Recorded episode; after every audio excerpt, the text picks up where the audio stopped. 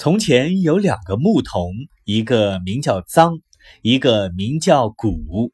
他们两人各自出去牧羊，等到晚上，两人的羊都走失了，他们空手回来。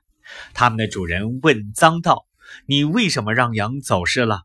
臧道：“那时候我带了一本书在手边，我只管读书去了，没有照顾到羊，所以让羊走失了。”主人问古道：“你呢？”